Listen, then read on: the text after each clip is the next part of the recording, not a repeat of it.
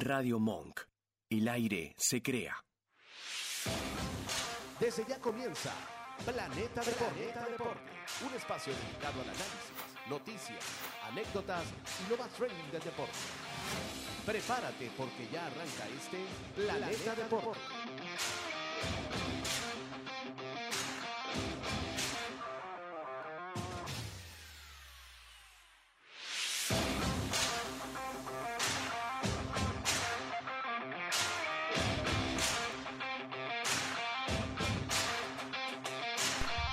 Buenas tardes, mi gente. Bienvenidos a Planeta Deporte, edición béisbol. Hoy día viernes 5 de mayo del año 2023. Estamos acá con ustedes nuevamente. eh, Rodolfo Matos, Nico Bianchi, Ashley Álvarez, quienes habla en los controles El Vasco, por acá por Radio Monk, como todos los lunes y los viernes. Hoy vamos a hablar un poco de béisbol. Muchachos, ¿cómo están? Buenas tardes. Buenas tardes. ¿Qué tal? ¿Cómo están muchachos? Sí, las grandes ligas siguen corriendo, eh, muchos temas para conversar el día de hoy. Eh, como que los Yankees están en el último lugar de la división este de la Liga Americana, Ya te iba- Ashley. Ya te iba a interrumpir, no, me hables- no hablemos hoy de los Yankees. Sí, vale, de verdad que ha sido terrible. El tema más que todo de lesiones, el tema, eh, bueno, lesiones en bate, en ofensiva y defensiva. El Picheo también. El picheo fuera de Gerrit Cole. Eh, un enigma total porque ahora hasta, hasta el cubano, hasta el señor... eh, el bigotón, vale, de los Yankees. el Ah, abridor. Néstor Cortés, Néstor Néstor Cortés. Cortés. Hasta él están viendo la, Sí. la pelota, entonces es bien complicado. No, y también anda con temas físicos también de Néstor Cortés. Entonces, está complicado los Yankees. La buena noticia dentro de todo, a pesar de que están de último, es que tienen récord positivo. 17 ganados y Eh, 15 eh, perdidos. Exactamente. Claro, porque es una división, es algo atípico, porque ya un- hace un par de años se había visto esto de tres, cuatro equipos con récord por encima de 500. Eh, lo que pasa también es que el inicio de Tampa, Baltimore y Toronto ha sido muy No, bueno. bueno, imagínate, eh, Toronto ya cayó detrás de Boston. En este momento eh, Toronto tiene 18 ganados y 14 perdidos y está en el cuarto lugar de la división. O sea, esta división se está andando fuerte. Tampa primero con 26 y 6. Un espejismo esto quizás de los medias rojas que estamos hablando antes, de no sabemos si se van a yo- mantener. Yo creo que tarde o temprano Boston va, va a terminar cayendo en esta división. De, de todos los, de los cinco equipos que hay en esta división, creo que Boston es el que tiene más falencias. Eh, si bien es cierto que, que tienen un par de piezas interesantes, eh, Yoshida está despertando, Está el, el bateando japonés, muchísimo. que la de, la descosió en el Clásico Mundial de Béisbol comenzó lento con los Red Sox, pero ya la ha empezado a ver mucho mejor. Lo mismo con Justin Turner, que ha despertado. Ayer tuvo una gran jornada de tres imparables. y Jarren Durán que batea por encima de 400, más allá de que son menos de 100 turnos. Jarren pero- Durán sí se levantó, lo subieron y llegó bateando directamente. eh, Rafael Devers, hay que ver hasta dónde puede llegar este equipo de Boston, sobre todo con el picheo, que es su, principal duda. Su as, Chris Sale, no ha tenido un buen inicio de temporada. Le han bateado, viene recuperándose de una lesión, casi dos años sin pichar. Eh, Chris Sale y, y no, se, no se ha visto del todo bien en este, en este inicio de temporada. Eh, lo mismo con otras, otros equipos que también han quedado de ver, así como mencionamos a los Yankees, tenemos que mencionar a los Astros de Houston, sin dudas. Sí, se, se desinflaron cuando la semana pasada hablábamos, Rodolfo, de que estaban ya, pero sí, trataban iban bien, pero eh, es que están realmente inconsistentes. Bueno, de hecho, en sus últimos 10 encuentros tienen 5 ganados y 5 perdidos, eh, habiendo perdido los últimos dos. En este momento tienen récord de 16 ganados y 15 perdidos. Eh, a dos juegos y medio todavía igual están cerca del primer lugar de, de la división oeste de la Liga Americana, que está comandada por los Rangers de Texas, con Texas, 18 sí. ganados, 2 perdidos. Y después vienen los Angels. Los Angels como que por fin quieren eh, hacer algo con, con estas estrellas, que puede ser la última temporada De que tengamos juntos unida, a Trout claro. y, y a Otani. Y a porque- Ohtani, claro. Y, y que. Pero, ¿sabes una cosa? Yo- y a los dos les digo. Yo a, a- a los Angels, algo parecido a lo que hablamos ahorita de Boston. Mm, un récord positivo. Va a ser- pero va a ser bien complicado que se ¿Hasta mantenga. cuándo dura eso? ¿Hasta cuándo? Esa es la pregunta. ¿Qué opinas tú, Rodolfo? Bueno, hablando de la, de la tabla de posiciones que venimos comentando, eh, si hablamos de la, de la Liga Americana en la parte de este, eh, tenemos a los Orioles allí todavía manteniéndose de cierta manera en la pelea, si se quiere. Lo que estábamos comentando del programa anterior, eh, ¿será que se mantienen los Orioles? ¿Será que yo apuesto mucho allí a, a- a Toronto? Toronto es un equipo Uno que, de los que favoritos. viene, que viene muy engranado, tiene muchas figuras, tiene eh, obviamente vemos un equipo como los Yankees que viene con lesiones, con bajas, con muchas Pero con todo y eso. Pero con Yo todo creo y que- eso Pero, se ha pero mantenido. allí obviamente, allí obviamente tenemos eh, eh, el equipo Tampa que, que viene con un comienzo de temporada, pero To- todo le muy, sale. Mira, yo creo muy que sí. muy arropador. Los, termina la temporada y los Rays no terminan en el primer lugar después de este inicio, tiene que considerarse un fracaso. Si bien es cierto que apenas va un poco más de, de 30 juegos y que esto no representa nada en 162, pero yo creo que este inicio, este colchón que han sacado los, los Rays en este comienzo de temporada va a ser muy importante, sobre todo en esta división tan complicada. Porque mucha gente dice, no, bueno, pero la temporada está empezando. Vamos a recordarle a todo el mundo que los juegos que ganes en abril va- valen exactamente lo mismo que lo que ganes en septiembre. Entonces, si puedes comenzar la temporada bien, puedes crear un colchón, puedes eh, abrir una diferencia ahí puedes, donde tener, está Tampa. pu- puedes tener algunas derrotas porque de repente eh, viene una, una baja y perdiste cuatro juegos consecutivos o algo así. Y va a pasar, Pero- tarde o temprano pero te tiene que pasar. Después que ganaste 17 juegos consecutivos. Entonces, allí vamos a, a- a la, otra, a la otra liga, a la, a la parte oeste, que estábamos comentando sobre Houston, que queda debiendo eso. Pero fíjense la diferencia entre lo que es la liga, la, la, la este con la oeste. Y tenemos que la diferencia entre el primer lugar en una liga y la otra son totalmente. Sí, bueno, imagínate que porque por Oakland menos- tiene el mismo récord de Tampa, pero al revés. A lo inverso. 6 ganados y 26 perdidos. Na- nada tiene Eh, ese eh, bueno, de es hecho- es, el peor comienzo que ha tenido en bastante Sí, no, el- de verdad que, que fue una buena noticia la del la futura movida La de esta franquicia a, a Las Vegas. Más allá de posible, yo creo que ya es futura. Yo creo que eso ya es un hecho. De hecho, en estos días creo que se, se marcó un, un récord, no recuerdo de cuándo fue la última vez, solamente 3.000 personas asistieron al juego allá en el, en el Coliseo de Oakland. Eh, en realidad la, la gente ha perdido completamente el interés por este equipo y no los culpo. En este momento muchas veces hemos visto como Rod Manfred salió hablando, ¿no? Que no, no, los, los fanáticos no apoyan, no han respondido, pero ¿cómo un fanático va a apoyar con un equipo que, Que no la gana. misma gerencia, no, más allá de no ganar, yo creo que es la actitud que tiene la gerencia del equipo, no invierte, no, no les buscar importa mejora, ir de últimos, no les importa mejorar el equipo, tampoco les importa mejorar la experiencia del fanático en el, en el estadio, porque tú vas hoy en día a un estadio de béisbol de grandes ligas y no solamente vas a ver un juego. Tienes miles y miles de, de- de atracciones. De hecho, y- de hecho, ayer estaba viendo, Nico, una, una, transmi- eh, una transmisión de un partido el día miércoles, el, día- el juego de los Yankees, y estaban hablando, eh, en ESPN básicamente, de, de lo que le ofrecen. No, está- no tocaron el tema de Oakland, pero sí de lo que ofrece ahora, lo que le puedes ofrecer al fanático, eh, desde una cerveza o variedad al comer, sino también un hotel, un mall, un centro comercial. otras actividades, una maquinita de bateo. Exactamente, actividades eh, de, de recreamiento, de esparcimiento, para ti y para tu familia. Entonces, Sí, eso porque también llama al fanático. Eso hay que entenderlo, que quizás no todo el mundo que va al estadio va a ver los nueve innings sentado en su silla. Yo sería uno de esos, pero estoy sé que, que, que no hay, que hay muchos que sí prefieren que haya un bar adentro. Hay quienes llevan a sus hijos y- y, Exacto. se sientan allí, llevan a sus hijos, los dejan ahí en un sitio recreacional. Tienen algunos tienen piscina, algunos Exactamente. No, y ahora con los juegos tan cortos es una maravilla. Por lo menos para mí, dejar a los niños en la guardería e ir a las dos horas regreso y ya. tienen. Sí, sí, bueno. Pero comentando más de lo, de lo que es la diferencia, por lo menos en estas dos ligas, que son las primeras que hemos tocado,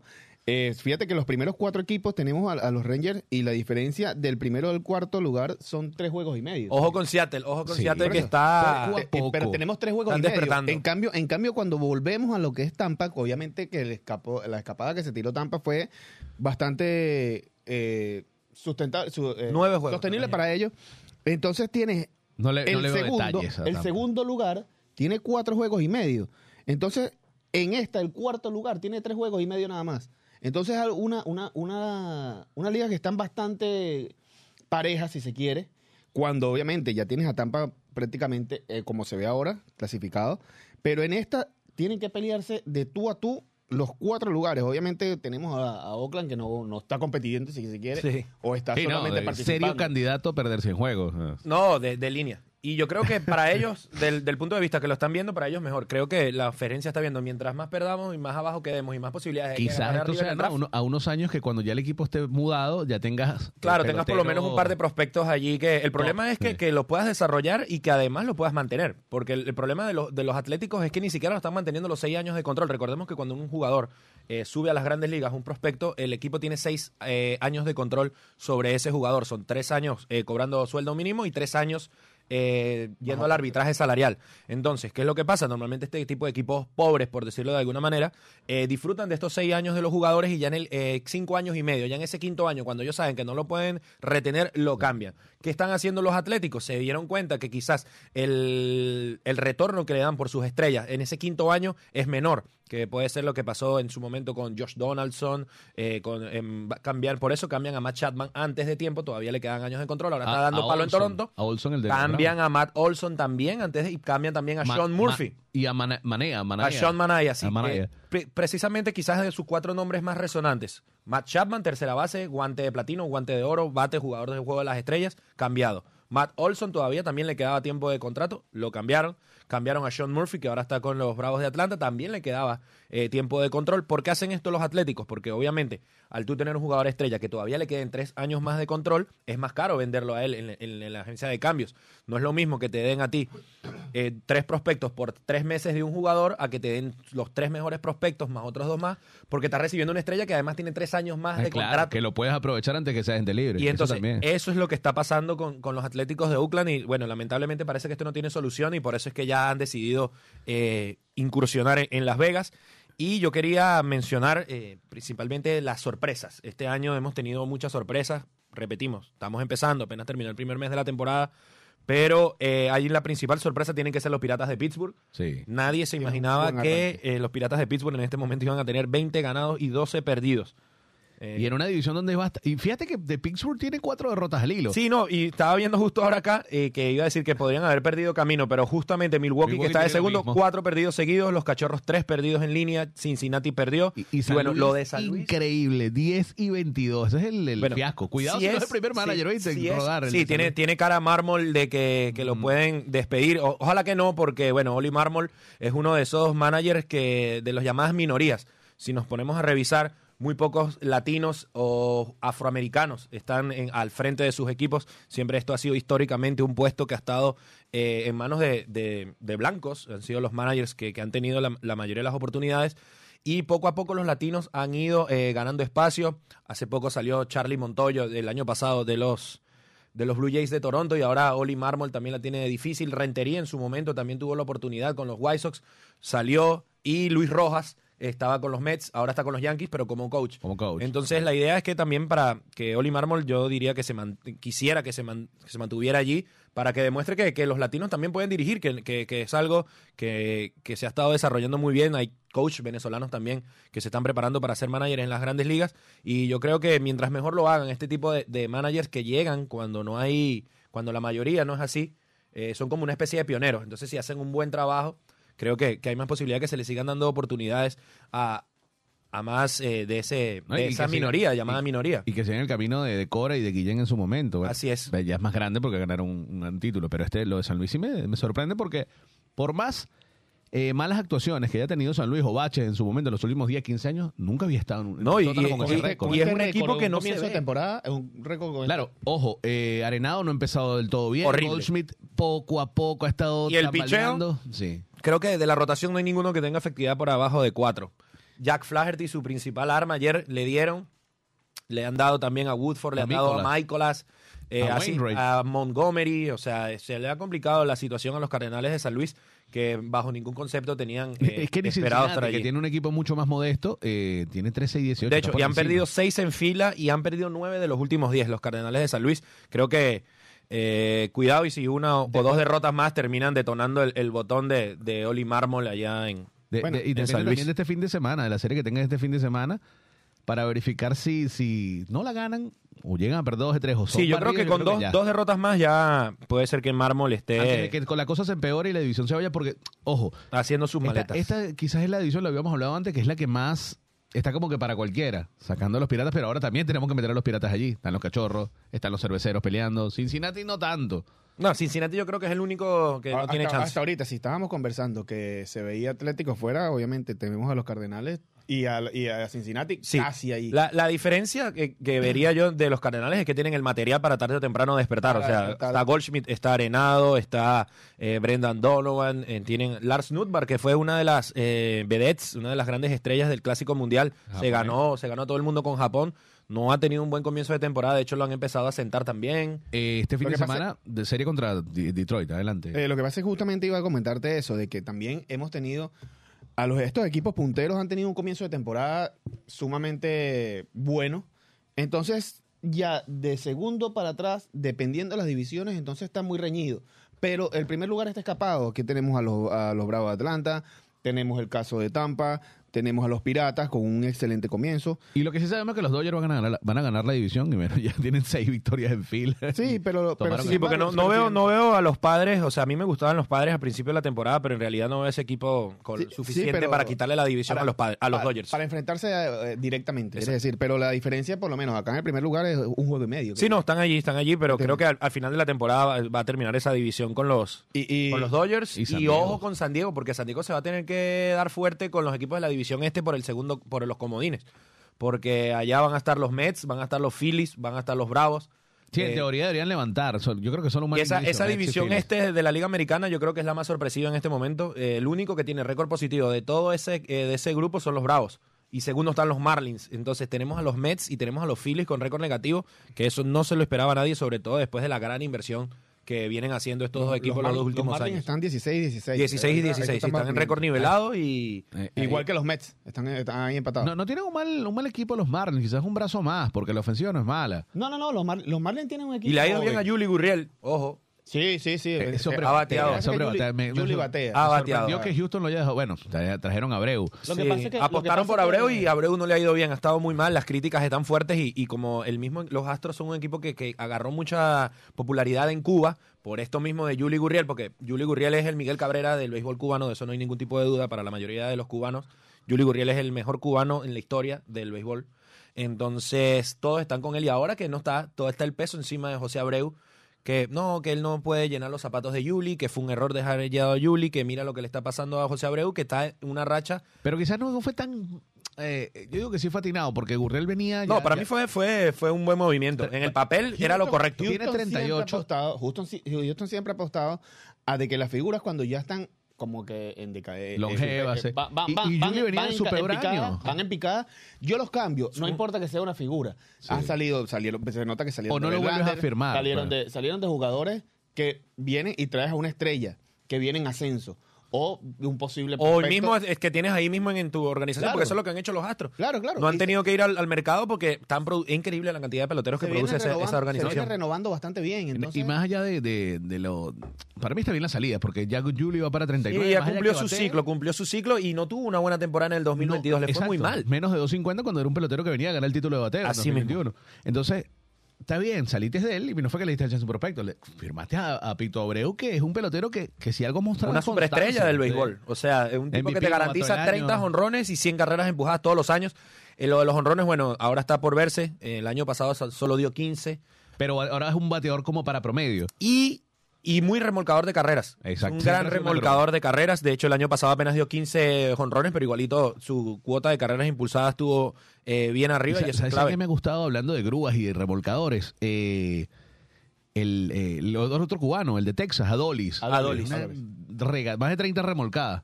Eh, pinta, pinta para bien este, este muchacho que le salió barato a Texas y ahora, bueno, ahora van a tener que- Regalado money. prácticamente. Sí, muy barato. Van a tener que soltar los millones los Rangers cuando sea gente libre.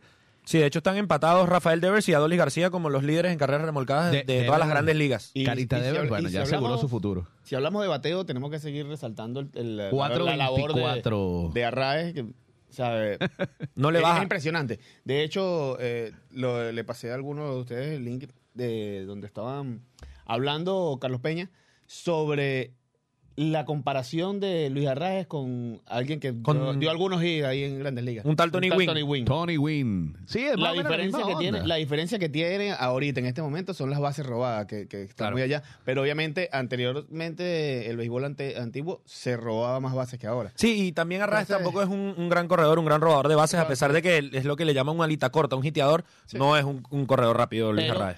Pero lo que está haciendo Luis Arraez en este momento es algo que, mira, mantener este ritmo es bastante difícil. Claro, ya casi 100 turnos y casi, casi 40, casi 50 hits. O sea, Claro, y sigue, bueno, sigue sobre 400. 424. Solamente. Barry Bonds había logrado mantener un promedio así de alto entrando al mes de mayo. Después de un mes de temporada había logrado estar arriba de 400 eh, a estas alturas solo Barry Bonds desde hace unos cuantos años. Y creo que ese fue el año en que ganó el título de bateo. Ujú. 360, 363. Aún así, a pesar de todo esto que estamos hablando de Luis Arraez y que batea para 424 y que ha tenido un gran inicio de temporada con los Marlins, el jugador del mes para las grandes ligas fue de la Liga Nacional, cabe destacar, Ronald Acuña, Acuña Jr., Ah, bueno. pero- que está literalmente volando el abusador, eh, está en medio del mejor comienzo de temporada de su carrera, decidido a ir por el 40-40. 6 honrones, 16 carreras remolcadas, tienen eh, 16 bases robadas. En este momento eh, está Ronald Acuña Jr. allí buscando ese, esa marca que se le hizo esquiva en el año 2019, que le faltaron tres bases robadas. Entonces este año ha decidido, bueno, si, si este año me voy a quedar corto va a ser con los honrones, porque estoy robando y bueno, ya son 16 las Por lo robadas. menos que tiene. proyecta más de 50, ¿viste? Ayer, ayer, tuvo, Sí, que, no, ayer eh, tuvo que salir por un golpe que tuvo. Sí, se dio un foul en la rodilla, preocupante imagen. Afortunadamente, después del juego dijo que se sentía bien. El manager dijo que va a estar bien, que solo fue un golpe. Hay que esperar si va a jugar hoy. Pero bueno, sí, y ya sabemos lo acontecido que es Acuña, porque también eh, durante la semana le clavaron un pelotazo en el hombro. eh, Tyler McGill, el abridor de los Mets, y tuvo que salir del juego Acuña. Se encendieron las alarmas. Afortunadamente no fue nada, solo fue un golpe. De hecho, al día siguiente Volvió volvió, a a, jugar. Y ayer jugó y bueno, salió tocado después del sexto inning. De hecho, él se da el foul en la rodilla, sigue jugando y después es que lo, lo sacan porque en el dogado ven que te- tenía problemas para flexionar la rodilla, para mover la rodilla, fue en- directamente en la rodilla izquierda Sí. y lo deciden sacarlo del juego por precaución. Vamos a ver qué pasa hoy. Brian Snitker dijo que, que esperaban que, que no fuera a mayores esto de Ronald Acuña Jr. Entonces, eh, hay una buena noticia para los Bravos porque lo que está haciendo Acuña en este momento es eh, de otro mundo. 355 está su promedio de bateo. Tiene 6 cuadrangulares, 20 carreras impulsadas, 15 bases robadas, 1034 de OPS. Mira, tenemos algo bien particular, que esto creo que no lo había visto, una estadística medio, medio rebuscada, pero de los cinco mejores bateadores de, las, de todas las grandes ligas, cuatro son venezolanos. Sí, no, Ah, y, lo- justamente lo y en la Liga acá. Nacional, los cuatro mejores bateadores son venezolanos. Elías Díaz, ah, mira, estamos ahí. Justa- justamente lo tenía acá. de porque Elías te- Díaz también me ha sorprendido, Sí. 337. Claro, claro, ten- pe- porque venimos con Luis Arraez, Ronald Acuña, que son los que venimos Tairo comentando. Estrada. Tairo Estrada. Estrada con 342 de baraje. Y, Y bueno, Elías tenemos a. Elías Díaz con 337. Exactamente, la Liga Nacional completamente dominada por, por Venezuela. Podríamos decir que hasta, hasta principios de mayo uno de los cuatro puede... Bueno, es que yo creo, yo, yo no sé, no me quiero adelantar, pero yo dificulto que alguien pueda aguantarle el ritmo a Raes por lo menos en, en averaje. Sí, yo también estoy de acuerdo. No Creo que que tiene todo para 400, ganar el pero- que tiene todo Claro, para porque- ganar, sobre todo porque ya hoy en día no se están poniendo promedios tan altos. Pues, justamente Exacto. eso te Pero, comentar. Entonces, con un 320, 320 yo creo que ya se asegura el Eso título de a comentar. bateo. Luis Arraez se tira una mala racha que lo puede agarrar cualquiera de una semana. Y con una semana a ti te baja un Sí. porcentaje máximo de 50 Y, puntos. y lo bueno de este inicio es que, y eso es en- hasta en Entonces- liga, hasta en, en- cuando ves el, el, el baseball reference, que ves la, la carrera completa. Mientras más turnos tiene, más difícil es que bajes ese promedio. Por eso justamente, ya, ya, ya pasando los 100 turnos, batiendo sobre 400, vas a tener una semana mala, una semana mala, y te va a bajar 50 puntos. Y todavía, y eso yendo y todavía teniendo un averaje de 370, es un averaje grosero, eh, sí, sí. muy difícil de la encontrar. muy por encima muy de la difícil media. de encontrar ahorita en, en el béisbol de, de- de las grandes ligas, por cómo se está jugando ahora.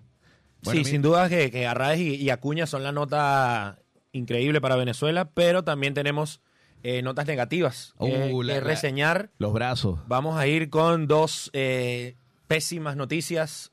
Germán Márquez y José Quijada. Se acordarán todos de Quijada, nos acordamos todos de Quijada.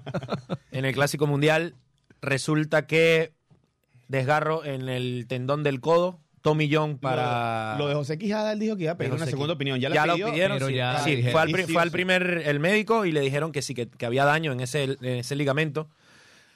Fue a una segunda opinión tratando de que quizás con rehabilitación, trabajo se pudiera y la segunda opinión le dijo, no, mijo, no hay nada que hacer. Hay que Hay, que, operar. hay que Hay cu- operar. aquí lo que viene es cuchillo. Sí. Y efectivamente Tommy John fuera todo el resto del 2023 y parte del 2024. Y Luis García, lo que habíamos hablado, que no se sabe. Luis con García está en su última apertura, Ocho picheos. ocho, Ocho picheos, picheos, y llamó y lo más preocupante es que después del juego él declara y le preguntan ¿qué sentiste? O sea, es algo que te venía molestando de hace tiempo. No, yo, yo calenté perfecto en el bullpen al- alrededor del quinto picheo. Siento ese dolor en el codo y ya en el octavo eh, tuve que llamar a, a Martín Maldonado porque no podía seguir, o sea, no tenía, no podía ver, no, podía, fuerza no podía hacer otro picheo, me dijo. Eh, declaró, eh, lo llamé porque ya no, no iba a poder hacer otro picheo más. Eh, esa es la gravedad, cuando el mismo lanzador te dice que no puede, Ah, que no va cuando- más. Y le preguntan, Cuando pasan ese tipo de cosas, ahí difícil. Sí, la pregunta. Y una pregunta clave muy, muy importante del periodista allá en Houston que le hace y le pregunta, ¿sentiste algún tipo de un pop o que se, algo se rompió? Y dice, no, no, no, no sentí nada como que se rompió un ligamento, como que algo, simplemente fue un dolor muy intenso. Eh, me voy a someter a las pruebas y bueno, vamos a esperar qué sucede. Hasta el momento no se ha dado como una un diagnóstico eh, final sobre este tema de, Luis García, pero ya está en la lista de lesionados de 15 días. O sea, mínimos van a ser 15 días fuera. Y a mí que me preocupa que, que hasta el sol de hoy no se haya dado una, un diagnóstico porque significa que las noticias no son buenas y probablemente estén buscando otras opiniones, buscando más que hacer, porque este tema de Luis García es preocupante y los Astros ya tienen fuera de circulación a Lance McCullers Jr. está trabajando para volver y además esta misma semana también se les lesiona el mexicano José Urquidi, inflamación en el hombro derecho y a la, la cantidad de pitchers que se están lesionando en este momento en las grandes ligas es realmente alarmante. Desde, desde el año 2000 no se veían tantas lesiones. Pero mira la rotación de los Yankees. a principio De, de la temporada y ahí es donde sale ahora El señor Scherzer. el tema de el cronómetro de picheo, la velocidad, el nuevo ritmo que tienen los lanzadores y como bien dices tú Ashley, Max Scherzer fue uno de los que levantó la mano. Max Scherzer, él tiene alma de sindicalista. Él es su, su trabajo. Él, además de ser lanzador, siempre ha estado allí como defendiendo los derechos de los jugadores. De hecho, eh, cuando tuvimos el paro la temporada pasada, que no comenzó a tiempo porque se estaba negociando el nuevo convenio laboral, Max Scherzer era uno de esos cinco jugadores representantes que estaban con el sindicato en las discusiones con MLB. O sea, eh, Max Scherzer es un tipo que está bien informado de lo Y- que es el es sindicato, lo que son las reglas. Sí, no, Ma- Max Scherzer, un profesional a carta de hecho, cabal. cuando le pasa lo de la suspensión, él se queja con el, Sí. con el umpire eh, y, y lo arenga de manera muy efusiva porque él, él entiende que no estaba haciendo nada malo. Y en las declaraciones él dice, yo juro por mis hijos de que yo no me puse nada ilegal en, mi, en mis manos, lo que tenía era sudor y, y la perrubia que, que- que él dice que con, con, el, con el sudor se, se hace pegajosa. Se hace pegajoso. Y no es mentira porque ya no me no recuerdo quién fue el analista eh, americano, David Cohn, eh, ex, pitcher que trabaja en la cadena de los Yankees, David Cohn, hizo la prueba en su casa con sudor y, y la llamada Y la perrubia, y sí. si la pelota llegaba a ser un poco sticky, se llegaba a pegar la pelota, por eso es que siempre han usado la, la perrubia, toda la vida se ha usado la perrubia porque ayuda al agarre a secarte la mano con el, con el sudor y, aún, y el problema de echarse fue en la mano del guante. Entonces ahí Ni siquiera es la mano de lanzar. hay más probabilidades que esto del, del sudor y la perrubia y la hagan fricción algo con el, con el guante, claro. Claro. Y bueno, y eso fue lo que terminan suspendiendo a Scherzer y antes de esto, Scherzer habló en contra de- de- del reloj de, de picheos, que vamos a ir con las declaraciones textuales de Mark Scherzer. El ritmo tan rápido del juego está afectando nuestro estado físico. Hay un nivel de preocupación en la salud de los lanzadores por el componente del tiempo. O sea, para Max Scherzer, él cree que, que este, esta nueva regla del reloj está, puede estar causando lesiones en los lanzadores. No sé cómo, lo- cómo lo verán ustedes. A No, ver, eh, es, es algo que ya, por ejemplo, Mark Scherzer, Verlander, son pitchers de mucha experiencia, por no decirle que son viejos. Pero bueno, o sea, están ahí en Sí, una están viejos, está- está- Pero en sí edad- son- sí son viejos. No está- Es que están en una edad que ya, mira, o sea, les va a costar un poco más. Sí. Y, y el, el ritmo de juego va a cambiar totalmente. Y cuando te apresuran, es totalmente distinto porque te cansas más rápido y tienes que esforzarte un Y poco hasta más. mentalmente también O sea, te, afecta. te tienes que esforzar un poco más, porque justamente eso lo habíamos comentado Claro, cuando estuvimos eh, comentando lo de las reglas que le dije. Siempre el sacrificado en estas nuevas normas de la Grande Liga ha sido el pitcher. Sí. Y es el, la persona que más se esfuerza dentro del juego. Porque el pitcher depende solamente de su brazo y de su. Y es el que más actividad y de su tiene durante el partido, Y de el su abridor, físico, porque él depende de su físico. De si las piernas están bien, de si el brazo está bien, de si tu capacidad física te da para el aguante de tanto tiempo. Y eso que vaya de la mano con el control de tus lanzamientos. ¿no? Entonces, Sí, no, entonces- sin duda es que... Entonces, cuando te apresuran, cuando te apresuran, allí tu ritmo tiene que acelerarse un poco más. Pero Rodolfo, quizás el ritmo rápido. también. Yo digo también, bueno, sí, está bien la queja, lo entiendo porque es, eh, está tu derecho. de- de- ¿Será porque le están dando palo? Eh, ah, bueno, también, pues la efectividad no es nada buena. Y que ya es un hombre que tiene casi 20 años haciendo lo Ya mismo. está acostumbrado, exactamente. Ya tú, una tienes, ya tú tienes una, una rutina. Y le ha ido bien. Y Ya tú tienes sabes, una rutina. tú sabes que me viene mucho a la mente eh, cuando, con este tema, porque, o sea, el cronómetro ha estado, hasta el momento MLB lo cataloga como un éxito, muchos jugadores lo han aprobado, obviamente no los lanzadores, sí hay muchos lanzadores en contra, pero los jugadores, los mismos fanáticos, los periodistas, obviamente todo el mundo está feliz que en vez de pasar tres horas y media ahí metido, pasan dos horas y media. Pero eh, sí, esto es, es preocupante, este tema de- del, del picheo, y, y me viene a la mente eso cuando, ponte, un- nosotros que, que jugamos, eh, también jugamos de niños, era cuando el pitcher está medio regado, que no controla la zona, le están dando palo, le dicen, hey, tómate tu tiempo, quítate la gorra, date da una una vuelta, respira. Eso ya no existe. Eso ya no se Te puede están hacer. cayendo a palo, has lanzado ocho bolas seguidas, desde que la recibes tienes 20 segundos para lanzarla y chao. Y yo creo que, que eso sí es un, un cambio importante que quizás no se estaba analizando en un principio. Yo no sé qué vaya a pasar, yo no creo que MLB vaya a retroceder con este tema del reloj porque le ha dado muy buenos resultados. Y es una minoría, no, no es, es Scherzer y cuántos más. El problema es que sí, está bien. No, Yo siento tema- que hay muchos te- lanzadores que pueden pensarlo, pero no se van a atrever a decirlo porque no son Scherzer. Claro, Scherzer no, tiene no el aval. ese dominio. Exacto. Scherzer tiene el aval de, la decir lo que quiera. Sí. Puede decir lo que quiera y Scherzer varias veces ha estado eh, en contra de MLB y lo ha dicho públicamente. Yo me acuerdo cuando se puso eh, esta regla de que le tenían que revisar el guante, la correa. No sé se acuerdan que Scherzer estuvo molesto la primera vez, eh, que no quería dejarse revisar. Bueno, esa es la personalidad de Scherzer, muy sindicalista de querer defender los derechos de los jugadores y bueno, aquí alza la voz, me parece muy bien también por parte de Scherzer porque estoy seguro que, que hay muchos lanzadores que están eh, pensando lo mismo, pero a lo mejor tienen 24 años, recién están subiendo y qué excusa pueden poner. Porque yo me acuerdo que cuando empieza la temporada le preguntan a Luis García.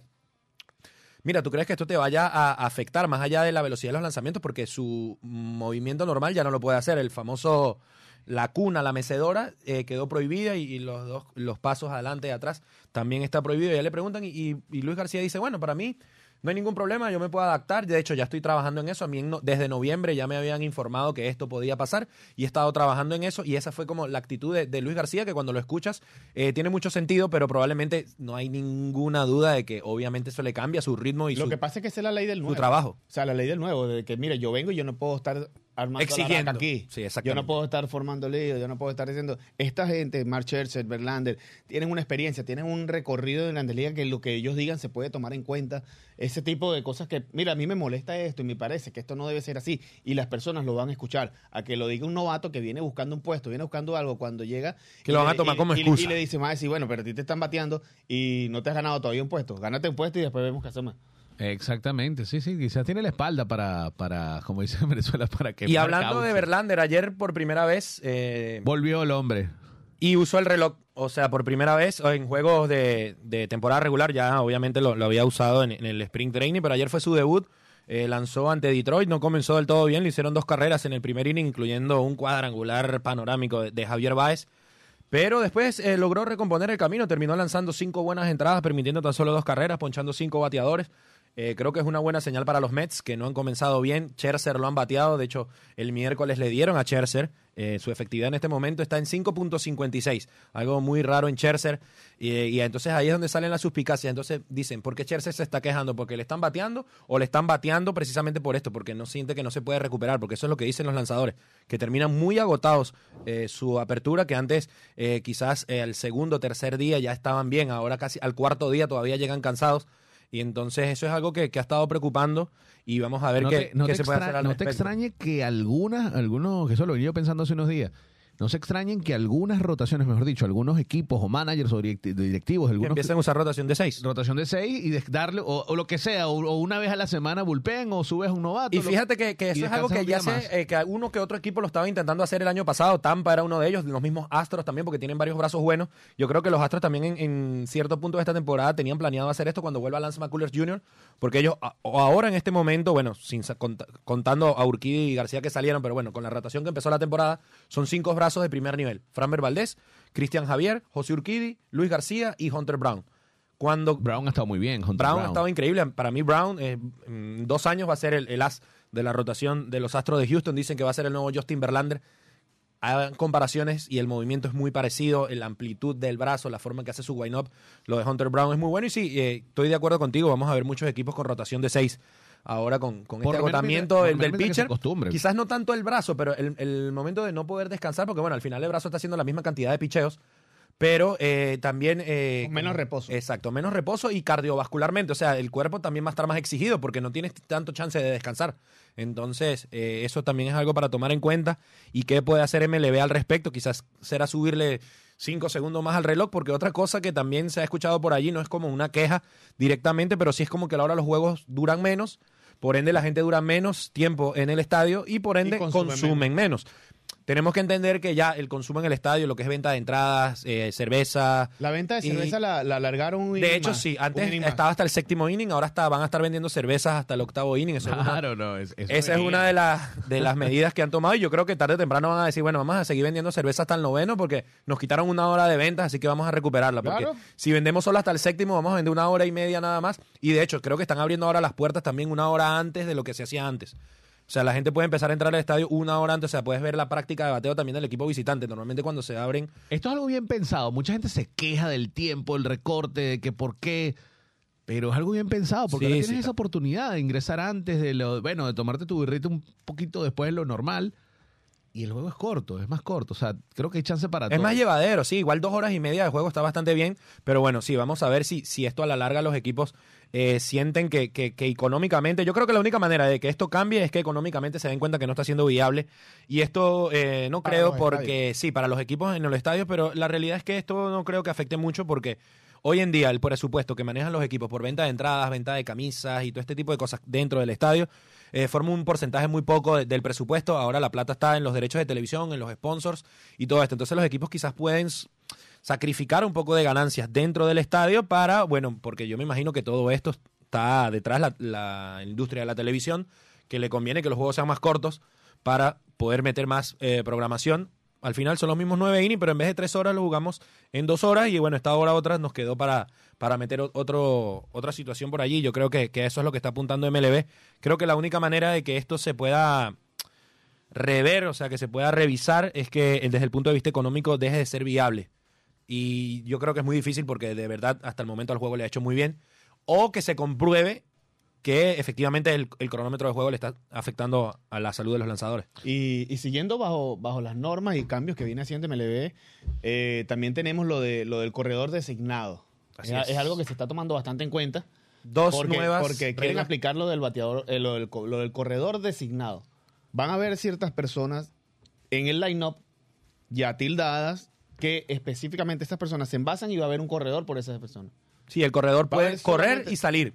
O sea, va a ser como una especie de reintegro como hacen en el softball. Por ejemplo, por, por Pete Alonso. Exactamente. Exactamente. Viene Pete Alonso, pega un hit y entra el corredor designado por él, corre, pum, termina el inning y otra vez sale Pete Alonso tranquilo para O su Bogle. primera Eso-. Eso, lo tiene la Liga Atlántica o La Liga están probando, sí, lo están probando en, la, en la- sí, el Atlantic League. Es lo que tiene entonces- MLB es cuando va probando, es que porque eso viene. Eso Porque- viene, porque- sí. porque ya viene sonando. Entonces, Y- pero eh, ya ahí está estipulado en el line No puede ser que de repente tú agarraste y hiciste un cambio y en el séptimo inning agarraste un yo cambio a este y después va a venir. Sí, el va a tener No. sus ciertas Va- restricciones. va- Obviamente no va a ser libre como para que todos el- corran por todos. En el line-up tú vas a tildar a las personas que tú quieres que tengan un Sí. corredor designado. Antes del inicio del juego va a estar eh, seleccionado quiénes son los eh, corredores sustituibles, por decirlo Y de ojo, alguna eh, manera. Y ese corredor designado puede correr dos veces el mismo inning.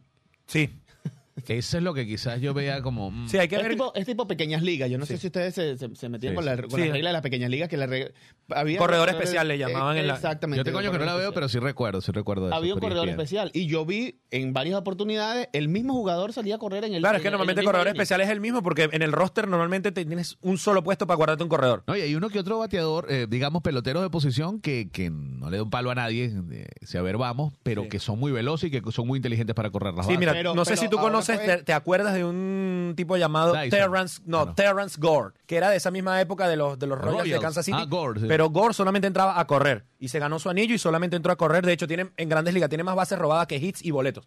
O sea, muchas bases se las ha robado porque entra de corredor emergente. Pero allí viene. porque allí no le pega un palo a nadie, literalmente Gore. Allí viene el caso de, de que se utilizó anteriormente los Yankees cuando, cuando contrataron a Carl Lewis. Ajá. Solo para salir a correr. No le fue bien. Claro, porque No le fue bien, Eso, porque- eso yo lo escuchaba cuando Abreu robaba muchas bases, que el, el- no recuerdo el comentarista hace muchos años, él decía, Abreu no es tan veloz en el sprint, en la, en la velocidad Claro. como Carl Lewis, Pero pero, es muy inteligente. sabe correr las bases, Claro. que es otra cosa. Entonces, ahora lo que te digo, ahora va a venir también, puede venir ese cambio. También, ahora voy a agarrar y voy a contratar a alguien solo para que corra. Sí. Mira, Voy a- aquí voy a- está- Voy a informarme de, Y de eso hay varios peloteros que Aquí está lo del señor mucho. Gore. No, Aquí no, está no, lo del señor Gore. Las estadísticas. de Baseball Mira, Gore Reference. jugó, bueno, ha jugado porque todavía está activo, pero no está en Grandes Ligas este año, pero el año pasado sí estuvo. Gore tuvo ocho temporadas en las Grandes Ligas y solamente tomó 85 turnos. Nada, casi que 10 por Solamente, básicamente, entraba a correr y de esos 85 turnos, 58 fueron en la misma. En el año 2014, dos eh, veces al bate. En el año 2015, cuatro veces al bate. 2016, tres veces al bate. 2017, cinco veces al bate. 2018, cinco veces al bate. 2019, 58 veces al bate. 2020, cero veces al bate. O sea, jugó dos juegos con los Dodgers, entró dos veces a correr y para afuera. Y el año pasado estuvo con los Mets, ocho turnos al bate nada más. Y aún así tiene dos anillos de serie mundial este señor. Se ganó uno con los Bravos de Atlanta y se ganó uno con los Royals de Kansas City, siendo un corredor designado en, e- en E- esta- Ese sí va a tener trabajo. que en este y en, y en este momento su trabajo era mucho más eh, limitado porque no es como que podía correr y volver a entrar sino aquí bueno el manager tenía que decidir cuándo lo iba a poner a correr quizás un abrieron con hit el octavo bueno ponlo que se robe primera y segunda y, y qué digo segunda y tercera y que vea cómo anote con un squid play con un flycito con un rolling que vea y, y básicamente ese es el trabajo de Gore ahora con esta nueva eh, regla que está buscando MLB imponer o sea imponer no poner en, en, en práctica eh, podría ser eh, abrirse una nueva ala de trabajo para, para los Sí. velocistas en el béisbol. velocistas. Porque ya el Ese Billy- esa especie de Billy Hamilton. No, Billy Hamilton y Billy Hamilton es la mejor explicación para este caso. Excelente que, que lo traes a la mesa porque Billy Hamilton siempre fue un robador de bases nato, corría demasiado. Una amenaza. Pero le base. decían, mira, el problema contigo es que la primera no se roba. Y lamentablemente no le das un palo a nadie y tampoco agarras boleto. Y como la primera no se roba, bueno, terminó saliendo de grandes ligas y lo peor es que todavía le daban chance. Sí, pero no, nada. Pero no, no nunca pudo batear. Él, él se esperaba que fuera un, un robador nato, que puede- por lo menos si hubiese bateado 250, 260 y agarrara sus boleticos, 350 de OVP. Mira, mira Kenny Lofton, que roba muchas bases y no te batía 300, pero es un pelotero que te que se y se envasaba. Y- buena defensa. Billy Hamilton era muchos ponches también, entonces eso le, le juega en contra. Y otra de las reglas que te están probando en esa del League que mencionaba Rodolfo también es una nueva medida que podría eh, ahí sí revolucionar por completo lo que estamos viendo en el béisbol de ahora, porque es que si el abridor no completa cinco innings de labor, pierdes el bateador designado. Pierde el bateador designado. ¿Cómo lo ves? ¿Cómo ves tú eso, Ashley? Upa. Esa, no la- esa, esa, Adiós a los openers. esa, esa sinker no la vi. No, me Ahí ya yo creo que el MLB está buscando, dándose cuenta de que se está complicando a los equipos batear más, porque es más difícil si te traen dos, ocho pitchers en el juego, porque no te da chance de ajustar. Claro. Y eso, eso es lo que están buscando lo- los managers hoy en día, sacando a estos abridores consagrados, que obviamente esos van a seguir existiendo, porque son superestrellas, pero cada vez hay menos. O sea, eh, hay escasez de abridores en las grandes ligas y por eso los equipos han optado tanto a esto, los juegos de bullpen, y les ha dado éxito. Mira los, los Rays de Tampa. Un equipo que sí es verdad, tiene tres, tres, quizás cuatro abridores buenos, pero los otros juegos los va llevando con bullpen. En este momento tienen a McClanahan y a Rasmussen como sus dos principales cartas créditos en, el- en la apertura de juego, pero además eh, usan diferentes brazos. Biggs, estaba Jeffrey Spring, te- por También lo menos va por cinco brazos de, de, de mucha, de mucha calidad. que lanzan tres, cuatro innings y ya. Porque fíjate, ahorita los mejores lanzadores que estaba viendo están en la Liga Americana. Los dos mejores, Gray y, y Garrett Cole. Sí. Que bueno, que a Sonny Gray le han hecho tres carreras en casi 50 innings. Increíble lo de Sonny Gray, cómo se ha, El- cómo se ha transformado. Le pegaron esa raya cuando estaban en los Yankees, ya que no pudo. 0.77 está la efectividad ahorita de Gray, es Sí, el único que- que, la tiene por debajo de uno. Creo que tres o cuatro carreras limpias le han hecho. Ya te voy a decir exactamente cuántas carreras le han hecho, pero sí, lo de Sonny Gray, increíble. Tanto así que le lleva, eh, le saca casi el doble a, a Garrett Garrett Cole, Cole, que tiene un- 1.35. que está ya es un abuso. Increíble, sí. Y bueno, y Eduardo Rodríguez, que lanzó, por cierto, eh, tiene un bien. 80 y algo. La Anda muy bien, Eduardo Rodríguez, estoy completamente sorprendido y una grata sorpresa para Venezuela. Ojo, yo no digo que va. eh, No va a pelear por el Cy Young, pero sí pero, va... pero cuidado con una moneda de cambio porque Detroit no va a ningún lado y es un contrato no tan alto. Exacto. que ¿De qué? Menos de 100 millones de dólares. que tú No, un poquito podrías- más de 100 creo. Ah, 100 bueno. cortos, pero bueno, ya se fue una temporada, Fue una queda temporada. menos de 100, tienes razón. Podrías meterte con un equipo contendor, meterte en ese contrato con un zurdo de apenas 30 años que está en su, en su prime, digamos, porque está en un buen nivel. Siempre ha sido un buen lanzador, pero ahora está lanzando mejor. Eh, Martín Pérez también que tenía un buen inicio. Pero más allá, uno que otro brazo joven que no estaba, no estaba en la palestra, como el de, el de los Mets. Perdón, el de los cachorros. Ya te voy a decir el apellido. Elder, Elder, algo así. el Ah, apellido. de los Bravos, el Bryce Elder. Elder, perdón, el de los Bravos. De sí. los Bravos de Atlanta, sí. Eh, que ha estado muy bien. Son nombres jóvenes, nuevos brazos, pero ya, porque ya se están yendo esos Verlander, esos Scherzer, claro. Esos Kershaw. esos Kershaw todavía está eh, activo y está. Mira, aquí buscando los números de Sonny Gray. Tres carreras limpias en 35 innings. Una locura, una Increíble. locura. Eh, cada apertura de calidad en los mellizos. De repente hay peloteros que se sienten más cómodos en otras. En otra, Equipos más pequeños, sí, es equipos verdad. más pequeños. Correa sí ha estado. mm, Sí, no ha sido un buen... Por encima casi de, que de Y ahora que 200. mencionas a Correa, justamente el otro día eh, tuvo un impasse allí con, con el cerrador de, de los White Sox, eh, Keenan Middleton. Lo poncha para el último out y le preguntan después del juego. Eh, y él dice, no, es que tenía muchas ganas de enfrentar a Correa. Yo sabía que me, iba- me iba a llegar el turno contra él y este tipo a mí no me cae bien y por eso, por eso me disfruté tanto el ponche. Y, y el periodista le pregunta, ¿en serio no te cae bien Correa? El bicho, no, ni siquiera un poquitito. De hecho, eh, estoy, por eso me lo disfruté demasiado porque él es un tramposo. Y esas fueron las palabras que... que Refiriéndose seguramente a lo del Obvian 2017. al 2017 con los Astros Sí, de sí, Houston. todavía están con eso. Eso eh, todavía no, no se ha superado. Mira, Igual que yo cada que vez me que metía- Altuve vaya para la Nueva York o para Los Ángeles va a ser lo mismo. Sí. Y Hasta- todo, y todo, y todo el peso ha caído entre Altuve y, y Carlos Correa. Más nadie tiene, recibe. Springer Porque- ya nadie se acuerda. Porque fueron no, los y- que más Y de. Gerrit Cole, nadie se acuerda de Gerrit Cole, que también era de los Y de Astros y está en los los. Yankees ahora. nadie se acuerda. Claro, Llegó Marwin González. Marwin González jugó en los Yankees después de Y los no Astros. pasó nada. Y Marwin González fue uno de los bateadores que más se benefició del robo de señas. Eh, hace un tiempo eh, publicaron una, una tablita de la supuesta cantidad que se habían hecho y cuántos picheos cada, us- había usado cada bateador. Y Marwin González es uno de los que más había hecho. Y si nos podemos ver los números de la carrera de Marwin González, hay una gran diferencia entre el año 2017, el año de robo de señas, y el resto de los años de su carrera. O sea, él, De él hecho, en ese año. Japón ahorita, Él en en ese año fue una, fue una, una pieza vital para los Astros. Él era un utility y ese año se convirtió en titular. Terminó siendo el left field titular de, de los Astros por lo mucho que batió. Creo que batió más de 15 honrones. Una gran temporada fue, para Marwin fue el González. gran año porque le dio después. Fue un gran año y después firmó un contrato por, con los, exacto, con los, con los Usted- y no le fue bien. Hablando de este tema, ¿ustedes qué piensan de ese tema del robo de señas? Mira, Yo, particular- yo particularmente, ya, mm, yo particularmente yo pienso que el robo de señas siempre ha existido. Sí. Claro. Siempre ha existido. Y siempre hay una estrategia de una u otra manera para que el otro equipo o esconda la seña o el otro equipo trate de descifrar. Claro, el tema aquí es anti, eh, tocaron el- lo, lo Lo- lo- antiético al usar la tecnología, que es lo que no está, que, que está expresamente prohibido. Pero la tecnología la están implementando ahorita en todo lo Sí, que es es la. MLB. Entonces, si lo están implementando Sí. en todo lo béisbol, la gente Pero tiene es que algo- es Y, y a mí me parece que, que fue un Por- gran... Porque tú no puedes esperar que, que un jugador te venga pasando las mismas señas que pasaban en el 70 a, a como Claro, la pasaban no ahora. es- no es viable. Entonces, entonces, ¿qué pasa? Si vamos a mejorar en todo, vamos a mejorar nosotros también. Vamos a utilizar la tecnología A mí lo que para me- todo. Pero a mí lo que no me, no me, cua- no me- nunca me cuadró, yo no estuve de acuerdo y sí critiqué, pero ya lo dejé a un lado, ya, mira, ya, así como opinas tú, ya, ya fue, ya, Usa- lo usaron. Y tú listo, sabes que se lo que ayuda más a, no esa- así como la opinas tú, opina, opina mucha gente y ¿sabes por qué? Porque al sol de hoy sabemos que habían muchos equipos haciendo esto. Que también lo hacía. El tema después es que fueron que los los Astros Yankees. quedaron campeones. Los Yankees lo hicieron. Los Yankees. Los Red Sox lo hicieron. Pero fue más fácil caerle que los Dodgers campeón. lo hicieron. Claro, quedó campeón, Claro, porque- quedaron campeones los Astros por- y también era fue más obvio por el tema de, de los Del basurero Ajá. que se notaba. Hay muchos videos que se veía cuando el que daba la seña. Y, y se invi- y después se inventaron lo del el cablecito. Sí. el- Aunque bueno, ese del cablecito nunca se ha comprobado. Al sol de hoy Por eso- no está por eso comprobado yo- nada. Por eso yo te digo, o sea, en, en el caso que vamos, yo todavía no estoy con que, mira, no, si robaron señas o no robaron señas. Yo lo que digo es, mira, las personas que están allí son profesionales de esto. Sí.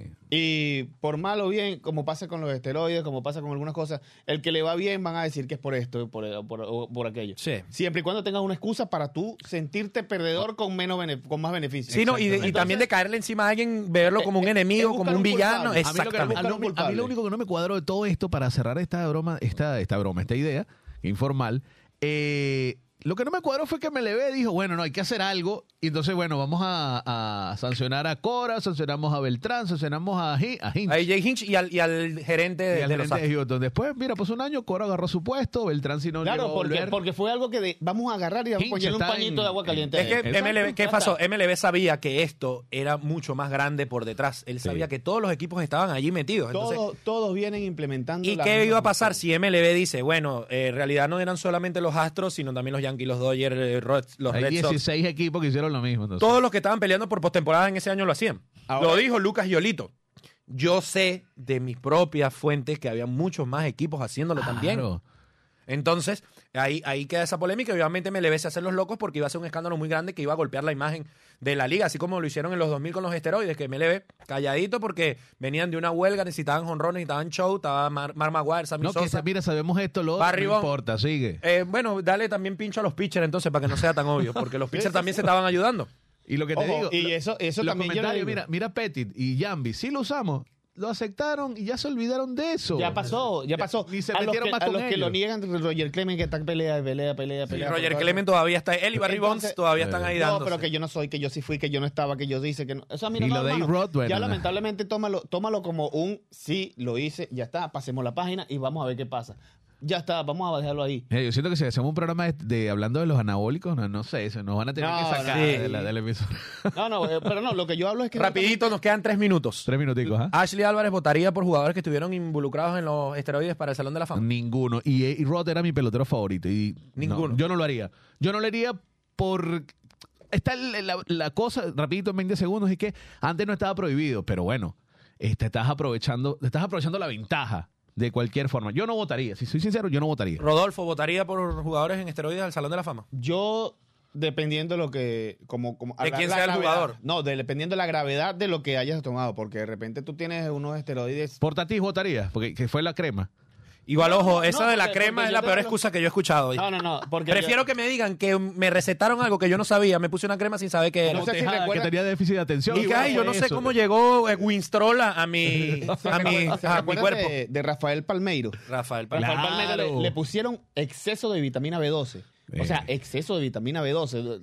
¿Dónde está eso? ¿Qué Sí. Y tú eres un pelotero profesional que gana millones, tú eres tener Porque- a alguien que te diga a ti que, te- que le estás metiendo a tu Mira, cuerpo. Yo, yo te digo porque, eh, para, para, para dos minuticos para que Nico termine. el- Sí, todavía, todavía queda uno, uno el- para cada uno. El mejor jugador, el mejor jugador para mí, el mejor bateador de la Grande Liga para mí, en mi, en mi punto de vista, es un Manny Ramírez.